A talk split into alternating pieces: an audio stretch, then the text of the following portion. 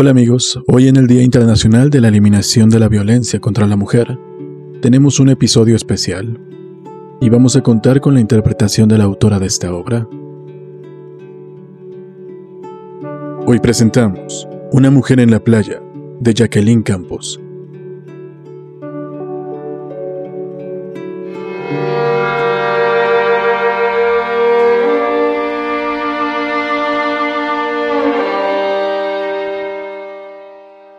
¿Quieren saber por qué lo hago? Asistieron con el metón, enfáticas, ansiosas por entender. Porque ustedes son inmigrantes, porque son iletradas, ignorantes y pobres. Porque son mujeres. Pongan estos factores en el orden que les dé la gana. El resultado va a ser el mismo tienen todas las papeletas para ganar la lotería de los más propensos a los abusos y las canalladas. Las hijas del capitán María Dueñas.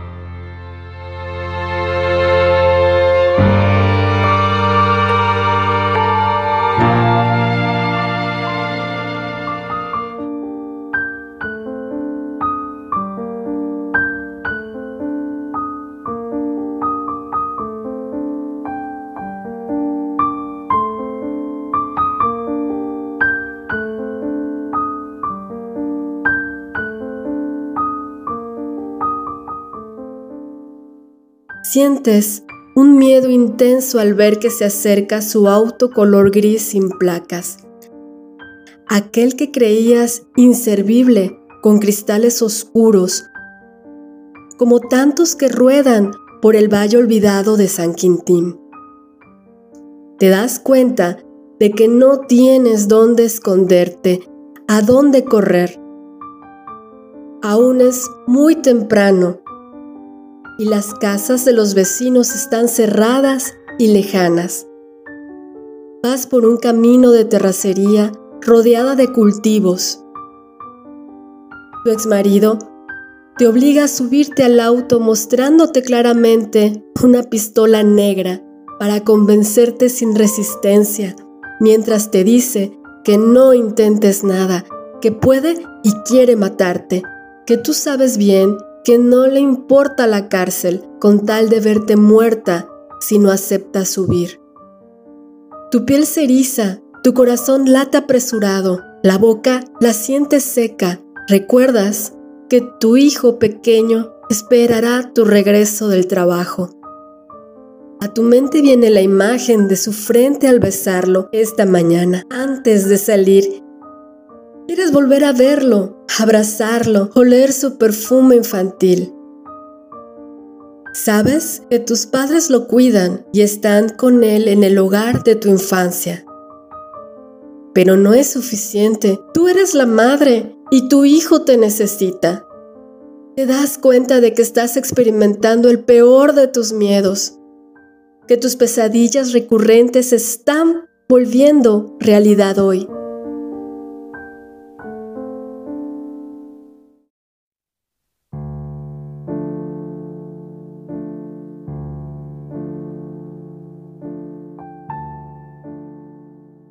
Te das cuenta de que tu relación con Él te parece en estos momentos la cúspide de una montaña que escalaron juntos y con dificultad.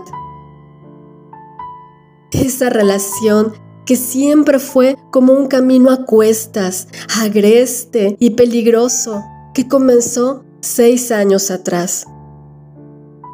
Sus gritos insultantes te vuelven a la trágica realidad y subes al auto en silencio.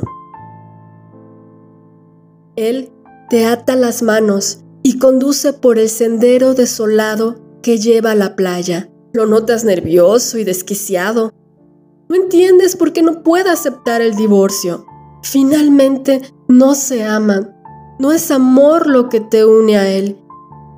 Y sabes que él solo quiere tenerte a ti como objeto de una posesión, producto de su machismo.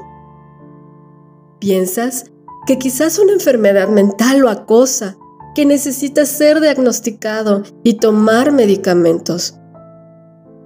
Eso lo piensas porque prefieres concebir que se volvió loco a creer que simplemente te relacionaste con un monstruo. Te sientes culpable de haberlo aceptado como pareja cuando tenías 18 años. Los sueños de enamorada te nublaron la vista al mismo tiempo que dejaste de percibir el peligro y la agresión en su trato contigo. Recuerdas con tristeza los momentos que ignoraste las voces de advertencia de tu familia y de tu alma. Te da vergüenza aceptar que por tu inmadurez y rebeldía al principio lo justificabas todo de tu agresor ante los demás. Olvidaste los consejos de tu abuela. Niña, si se te presenta como el hombre perfecto, puede estar fingiendo Date más tiempo para conocerlo. Él te recrimina el abandono, te insulta, te agrede. Cada vez que intentas defenderte te golpea más y te jala el cabello, te pellizca para lastimarte y marcarte la piel. Tú sientes que te ahogas llorando con la pistola que te ha puesto en la boca y experimentas dificultad para respirar. No hay nadie a quien pedir ayuda. La playa está desolada. Este jueves 24 de septiembre, él te secuestró y sabía que no habrían testigos. Pensó obsesivamente el momento de agredirte te das cuenta de que Él ha llegado al punto de la locura, que no entiende de razones ni de límites. Estás aterrada y aceptas que lo que más te duele no son los golpes ni el miedo a la muerte. Sabes que tu temor más grande es dejar huérfano a tu hijo de cinco años, que tu hijo sea criado por un padre enfermo de machismo y de odio a la mujer. Los minutos pasan, tu terror se disuelve, la percepción del tiempo. Él saca la pistola de tu boca y te escupe, te muerde los senos, dejándote marcas de sus dientes y la piel sangrando. Tú gritas de dolor y él te tapa la boca con sus manos como último recurso para aplazar tu muerte en espera de que alguien pase y te dé ayuda o que suceda algo que cambie tu suerte. Dejas de resistirte y de gritar.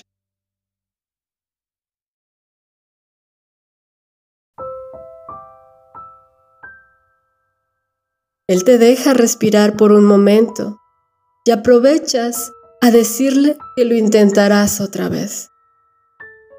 Le pides perdón, le prometes que volverás con él.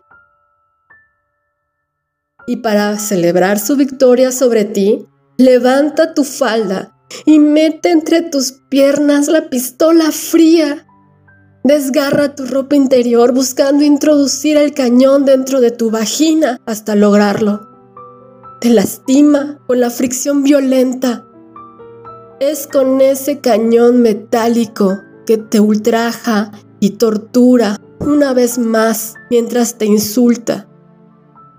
Sus palabras no te duelen, solo resistes sin decir nada, rezando en tu mente para que esos momentos acaben y puedas volver a abrazar a tu pequeño y escucharlo decir, te quiero mami, pero solo oyes el disparo del arma antes de perder la conciencia y la vida.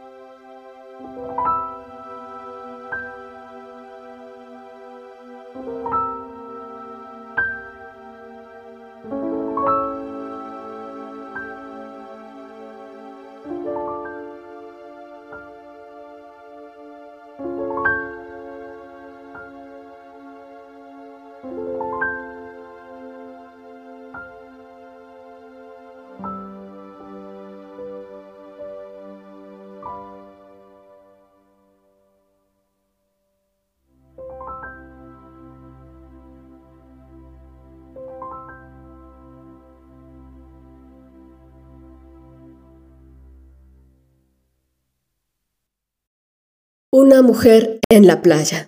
Cuento de Jacqueline Campos.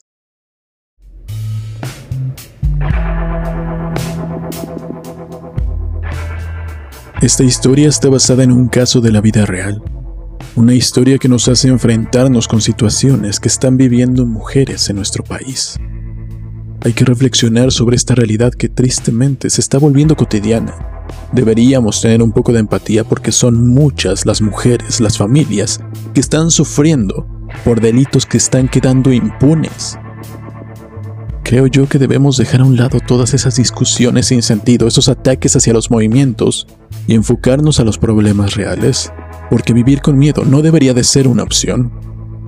Tenemos que cambiar como sociedad y tenemos un futuro que construir, el cual siempre tendremos la posibilidad de que sea mejor. Afortunadamente todo el tiempo estamos cambiando. Cada vivencia, cada momento, cada historia nos enseña algo nuevo y hay mucho que aprender. Pero sobre todo, tenemos que exigir a las autoridades que hagan su trabajo. No podemos permitirles seguir siendo tan cínicos, tan desinteresados. Es cierto, sin importar cuántos avances siempre van a aparecer personas que cometan crímenes violentos, crímenes de odio, pero no debemos dejarles el campo libre. La violencia, la inseguridad, la delincuencia, la impunidad son problemas muy fuertes en nuestro país. Deberíamos encontrar una forma de poder combatirla. Debería de funcionar el sistema que se ha construido, pero no es así. Y si ustedes tienen la oportunidad, llévense a su familia a un lugar que sea más seguro, que les ofrezca mejores condiciones para vivir. Yo lo haría si tuviera la oportunidad. No debería de ser así, pero por ahora es la opción que nos dejan. Muchas gracias a Jacqueline Campos por compartir esta historia con nosotros. Esperamos seguir contando con obras de su autoría y con su participación, así como con la de todos ustedes. Pueden enviar sus historias a historias@ernestodelavega.com. Esto fue Historias que necesitan ser contadas. Nos vemos en el siguiente episodio.